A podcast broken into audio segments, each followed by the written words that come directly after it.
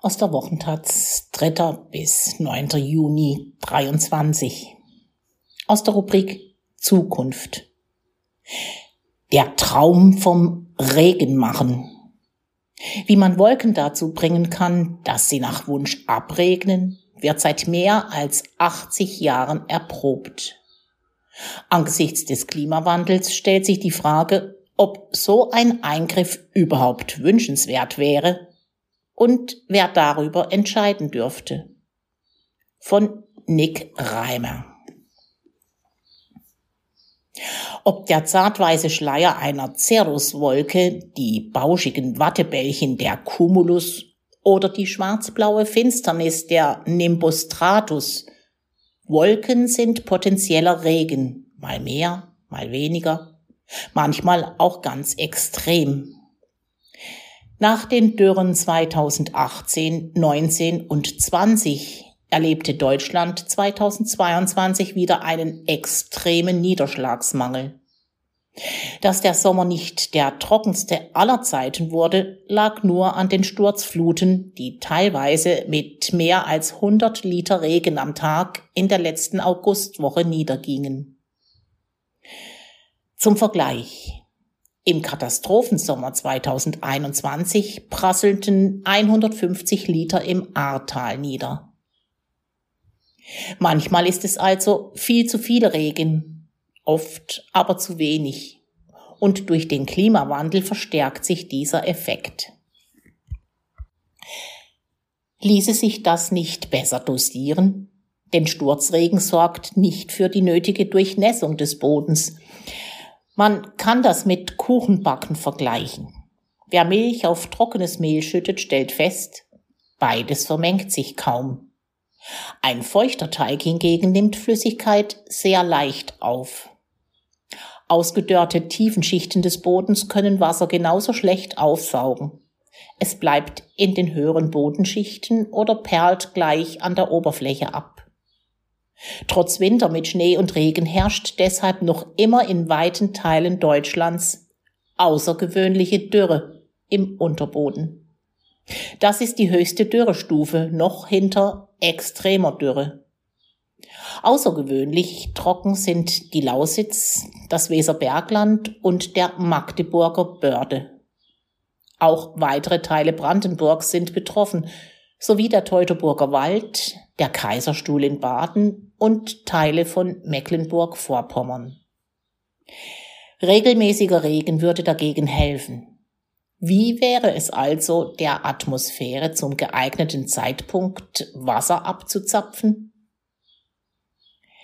Auf Gran Canaria wüten seit Jahren Dürren die Kanareninsel kann jedes Tröpfchen gebrauchen, weshalb die Inselverwaltung große Wolkenfänger aufgebaut hat, Netze durch die tief hängende Nebelwolkenstreifen. Dabei setzen sich feine Wassertröpfchen in dem Netz fest, werden größer und fallen nach unten, wo sie in einem Tank aufgefangen werden. Mit dem aufgefangenen Nass werden Aufforstungsprojekte im Norden der Insel bewässert oder es wird als Trinkwasser verwendet. Auch im trockenen Chile kann durch die stark ansteigende Küste trinkbares Wasser aus Nebel gewonnen werden. Wo Passatwinde vom Pazifik her auf Land treffen, an den Bergen der Andenkette aufsteigen müssen und so mit dem Boden in Kontakt kommen, haben einheimische Fangnetze aufgestellt. Die Gewinnung ist zwar relativ preiswert und leicht zu handhaben, aber das Wasser reicht nur für einige hundert Menschen. Auch auf den Kanaren ernten die Regenfänger nicht im großen Stil Wasser. Die Netze erzielen 130 Liter je Quadratmeter im Jahr. Zum Vergleich, in der Mark Brandenburg, einer der trockensten Regionen Deutschlands, fallen jährlich ungefähr 400 Liter Regen pro Quadratmeter. In den 1940er Jahren kam der US-amerikanische Nobelpreisträger Irving Langmuir auf die Idee, Wolken mit Trockeneis zu impfen und so Kristallisationskeime zu schaffen, um die Tröpfchenbildung anzuregen. Ein paar Jahre später erkannten Wissenschaftler, dass das mit Silberjodid effektiver funktioniert. Auch sogenannte hygroskopische Substanzen, die Wasser anziehen, Salzpartikel beispielsweise, zeigten guten Regenerfolg. Sie nahmen Wasserdampf auf, wuchsen dadurch, um schließlich schwer genug zu werden, um abzuregnen. Doch all das funktionierte nur unter den kontrollierten Bedingungen im Labor gut. Es gibt bis heute keine evidente Wissenschaft, die nachgewiesen hat, dass das Imprägnieren von Wolken tatsächlich zu Niederschlag führt, sagt Thilo Arnhold, Sprecher des Leipziger Leibniz-Instituts für Troposphärenforschung. In der Atmosphäre gehe es chaotisch und turbulent zu. Wir verstehen das System Wolken noch nicht bis in die Einzelheiten. Trotzdem gibt es auch in Deutschland Menschen, die vom Wolkenimpfen überzeugt sind. Bekannt sind die Hagelflieger, die vor allem von Obstbauern angeheuert werden, um ihre Ernte zu schützen. In Baden-Württemberg haben sich zum Beispiel Kommunen in sogenannten Hagelabwehrvereinen zusammengeschlossen. Im Gefahrenfall können Sie gemeinsam ein Kleinflugzeug ordern, das in die Gewitterwolken fliegt, um dort Kondensationskeime zu versprühen. Ziel ist es, aus dem drohenden Hagel Regen zu machen oder wenigstens dafür zu sorgen, dass die Hagelkörner nicht ganz so groß und damit nicht ganz so zerstörerisch werden. Während die Hagelflieger auf Silberjodid und ihren Einsatz schwören, ist die Wissenschaft skeptisch. Michael Kunz, Professor für Meteorologie am Karlsruher Institut für Technologie, KIT, ist überzeugt, dass sich die Hagelflieger die Fakten schönreden. Die richtige Dosierung, der richtige Zeitpunkt für das Ausbringen, der exakte Ort Woher wissen die Hagelflieger das? Nicht einmal Meteorologen wüssten, wo sich Gewitter genau bilden und warum es aus der einen Wolke hagelt und aus der anderen nicht. Kunz verglich in seiner wissenschaftlichen Arbeit den Hagel in Regionen mit und ohne Hagelabwehr, indem er sich die Gebäudeversicherungen ansah. Er sagt, wenn die Hagelabwehr wirksam wäre, müsste man einen Unterschied sehen. Einen solchen gab es aber nicht. In beiden Vergleichsregionen waren die Schäden an den Gebäuden gleich hoch. Mira Pölker ist Professorin für experimentelle Aerosol- und Wolkenmikrophysik an der Universität Leipzig. Sie sagt, dass der Mensch die Wolken verändert, aber nicht bewusst. Beispielsweise habe die menschengemachte Luftverschmutzung dazu geführt, dass Wolken heute tendenziell später abregnen als früher. Bedeutet, eine Wolke muss heute mehr Wassertröpfchen enthalten als früher, bevor sie abregnet. Wie aber Wolken zielgerichtet zur heimischen Wasserversorgung eingesetzt werden können, das wissen wir noch nicht, so die Professorin. Das herauszufinden ist manchen viel wert. Das Programm für Regenforschung der Vereinigten Arabischen Emirate lobt beispielsweise jährlich ein Stipendium in Höhe von 5 Millionen US-Dollar aus, um die Technologie und das Umsetzen der Regenverstärkung zu erforschen. Vor allem in den Ländern, in denen es viel Geld, aber wenig Regen gibt, werden große Summen in die Erforschung des Regenmachens investiert. So Arnhold. Das Interesse an der Manipulation von Wolken ist weltweit schon lange vorhanden. In Indien wird die Technologie des Wolkenimpfens seit 1951 durch das Indian Institute of Tropical Meteorology erforscht. Russische Wissenschaftler impften vor 40 Jahren Wolken mit Zementpulvertröpfchen, um sie zu eliminieren. Die Feierlichkeiten zum 300. Jubiläum der Stadtgründung St. Petersburgs sollten nicht durch Regen getrübt werden. Auch die chinesische Regierung sorgte 2008 mit Hilfe von Silberjodid-Raketen dafür, dass die Eröffnungsfeier der Olympischen Spiele in Peking nicht durch Regen gestört wurden. In Australien regelt seit 1967 der Rainmaking Control Act, dass es ausschließlich dem zuständigen Minister obliegt, über das Regenmachen zu bestimmen. In den USA versuchten Wissenschaftler ab den 1960er Jahren Hurrikane, die auf die Südstaaten zurasten, durch Impfen abzuschwächen. Ausgangshypothese von Projekt Storm Fury war, dass in den Sturm eingeblasenes Silberjodid Wassertröpfchen zum Einfrieren bringen wird und so die innere Struktur des Hurrikans zerstört. Viele Länder wollen also lernen, die Wolken zu bezwingen. In einer heißeren Zukunft könnten das noch vielversprechender werden oder sogar zu Konflikten führen. Oder anders gefragt, wem gehören die Wolken? Wolken sind wie der Luftraum. Zuständig ist der Staat, der darunter liegt, sagt Raimund Schwarze, Professor an der Viadrina in Frankfurt oder, der sich mit internationalem Recht befasst.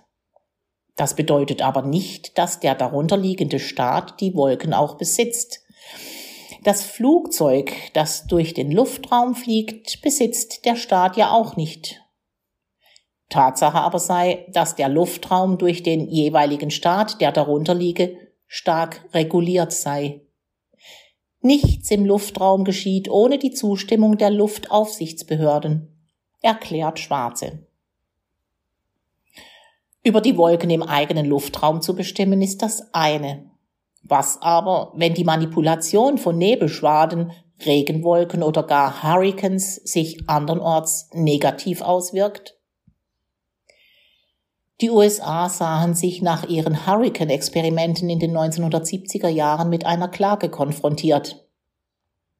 El Salvador verklagte gemeinsam mit Honduras die Vereinigten Staaten, weil es in den Jahren der Versuche eine bittere Dürre in Mittelamerika gab.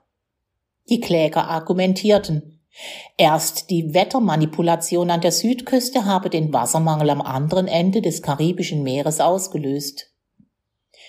Zwar unterlagen die Kläger, weil sie nicht nachweisen konnten, dass es zwischen den Wolkenimpfungen und der Dürre einen Zusammenhang gab, sagt Schwarze, aber seit dem Prozess ist klar, dass die Folgen von Wettermanipulation auch juristisch riskant sind. Mitte 1983 wurde das Hurrikan-Projekt Storm Fury endgültig abgesetzt. Trotz der juristischen Unsicherheiten gibt es über das Abregnen lassen von Wolken keine internationalen Regeln.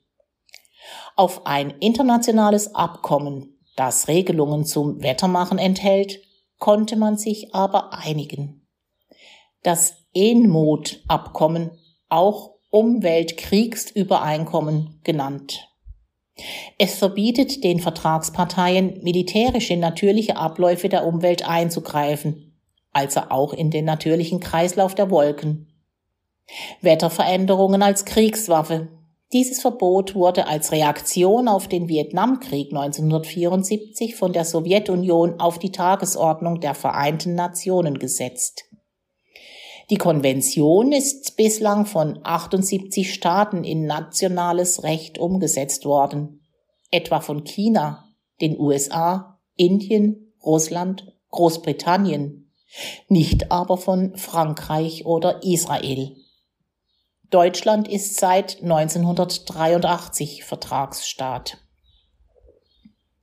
Da wäre noch ein anderes heikles Thema. Geoengineering.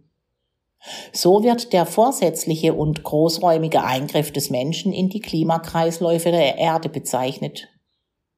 Unter den Forschenden wird die Manipulation der Wolken kritisch gesehen.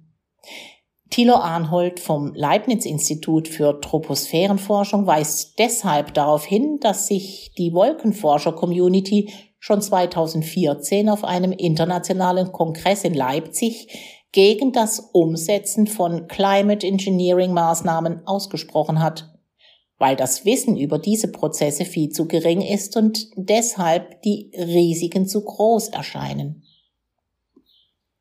Das Umweltkriegsübereinkommen verbietet es, das Wetter als Waffe einzusetzen.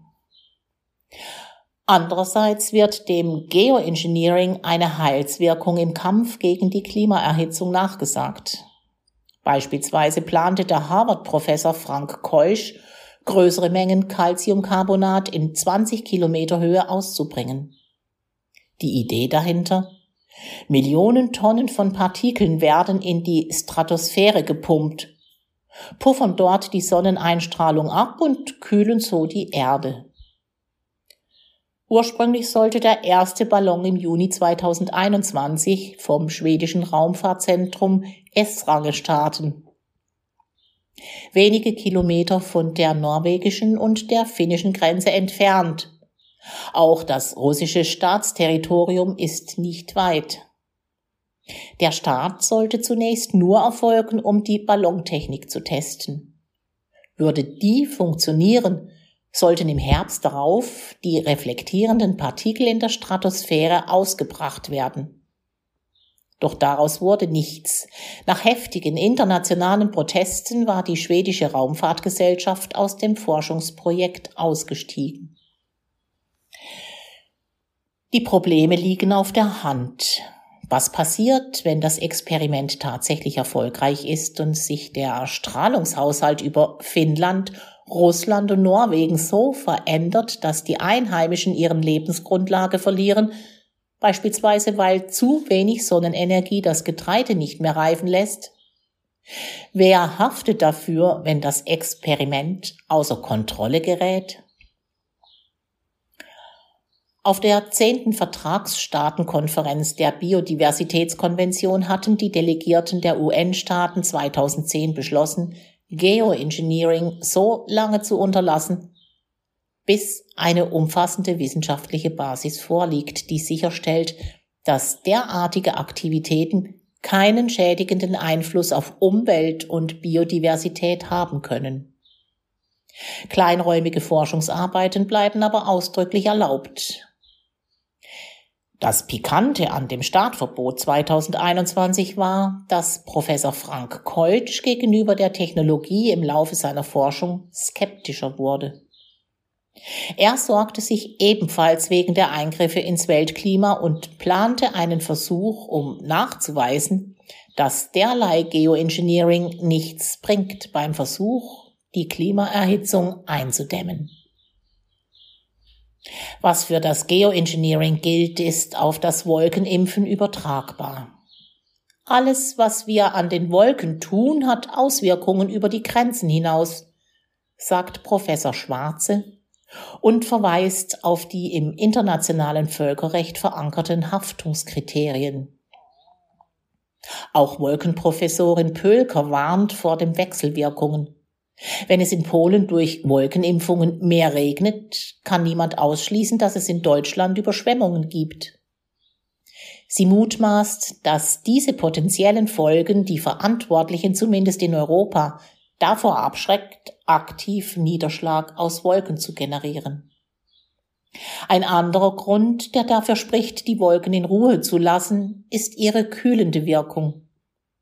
Gerade die erdnahen Kumuliwolken, besser als Schäfchenwolken bekannt, helfen gegen die Klimaerhitzung.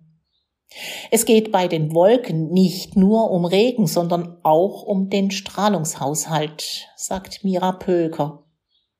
Wolken strahlen Sonnenenergie zurück ins Weltall und helfen so, den menschengemachten Klimawandel zu begrenzen. Regen aus Wolken anzuzapfen wäre also kontraproduktiv, denn immer wenn eine Wolke abregnen würde, käme mehr Sonnenenergie auf der Erde an. Wem die Wolken gehören, ist noch nicht geklärt, weil sich zu wenige Menschen dafür interessieren, sagt Wolkenprofessorin Mira Pölker. Noch. Ihre Wirkung auf das Klima könnte das ändern.